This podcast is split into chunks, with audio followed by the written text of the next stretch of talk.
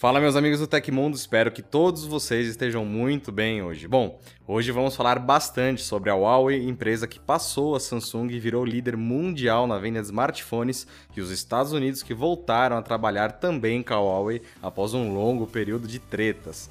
Além disso, uma programadora brasileira está entre os vencedores de um concurso da Apple. Quer saber mais sobre tudo isso? Então deixa aquele seu like que eu vou correndo para as notícias.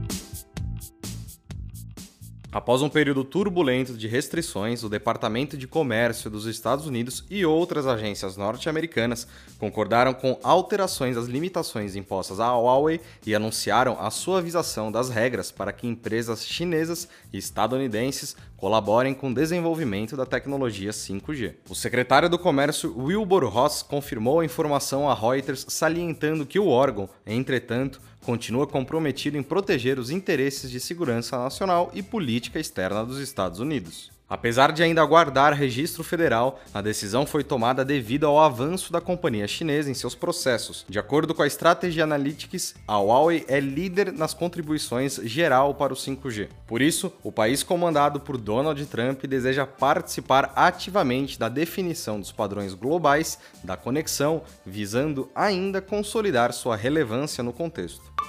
Apesar da pandemia do novo coronavírus e da briga comercial contra os Estados Unidos, a fabricante chinesa Huawei conseguiu virar a líder mundial em vendas de smartphones. A informação é do Instituto de Pesquisa Counterpoint Research. Segundo os dados de abril de 2020, a Huawei foi a responsável por 19% da comercialização de celulares em todo o planeta, enquanto a Samsung viu a fatia diminuir para 17%. A Covid-19 é tida como um grande diferencial para que isso aconteça. Afinal, medidas de isolamento social, até de lockdown, prejudicaram mais a sul-coreana depois de alguns meses de pandemia, pois mercados da América Latina, Europa e Estados Unidos passavam por um momento grave da pandemia, enquanto a China já mostrava sinais de recuperação. O site Sun Mobile, entretanto, nota que esses dados de abril não devem se repetir ao longo do ano, e a Samsung não só deve retomar a liderança, como até ampliar a distância entre ela e a rival. Atualmente, vale lembrar que a Huawei é proibida de usar o ecossistema Android em seus smartphones.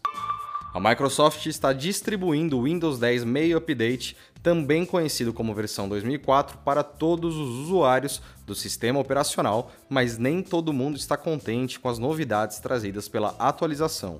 Segundo relatos publicados na internet, o popular navegador Google Chrome está apresentando falhas ao ser utilizado com a nova edição do sistema operacional. Até eu estou com esse problema no meu computador. De acordo com o Windows Latest, as principais reclamações estão disponíveis no fórum da Google e apontam que as funções de login e sincronização do navegador não estão funcionando corretamente com a versão 2004 do Windows 10. Segundo as pessoas afetadas, a cada vez que o sistema é reiniciado, os dados do Chrome são apagados e é necessário entrar na conta de usuário novamente. Dados das extensões também são perdidos no processo. A Microsoft e a Google ainda não comentaram oficialmente sobre o assunto, mas parece que a falha está sendo causada por incompatibilidades entre o sistema operacional e o navegador. Enquanto ainda não está claro qual empresa pode resolver o problema, outros casos indicam que o Windows 10 pode ser a raiz do mau funcionamento. Apesar de ainda não existir uma solução para o problema, é importante ressaltar que os casos de mau funcionamento são isolados. O Windows 10 Meio Update está sendo distribuído pela Microsoft por meio do Windows Update e traz novidades para o sistema operacional,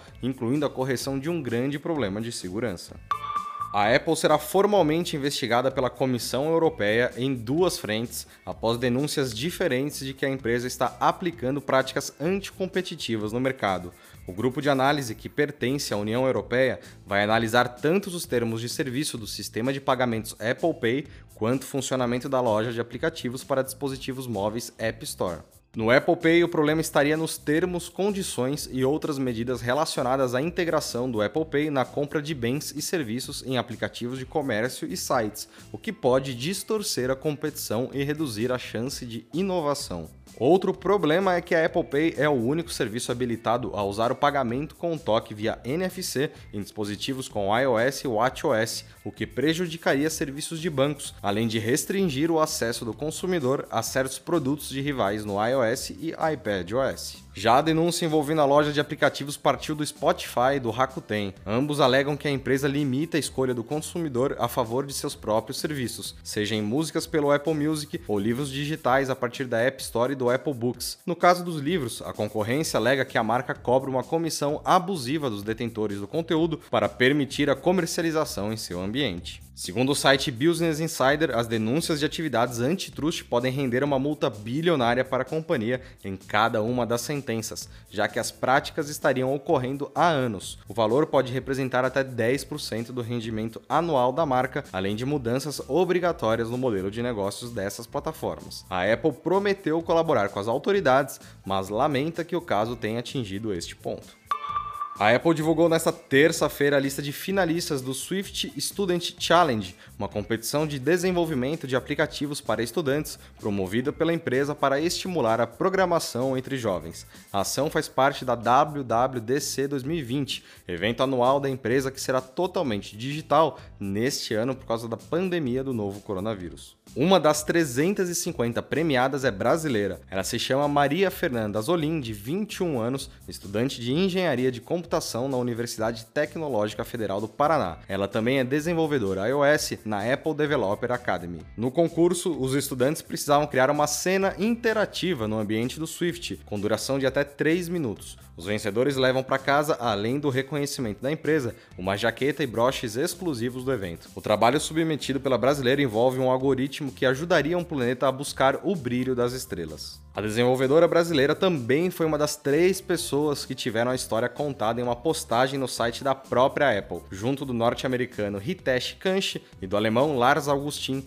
ambos de 16 anos. Segundo a jovem brasileira, a motivação para desenvolver para ambientes mobile veio de uma aula de programação, e essa é a carreira que ela agora busca para a sua vida.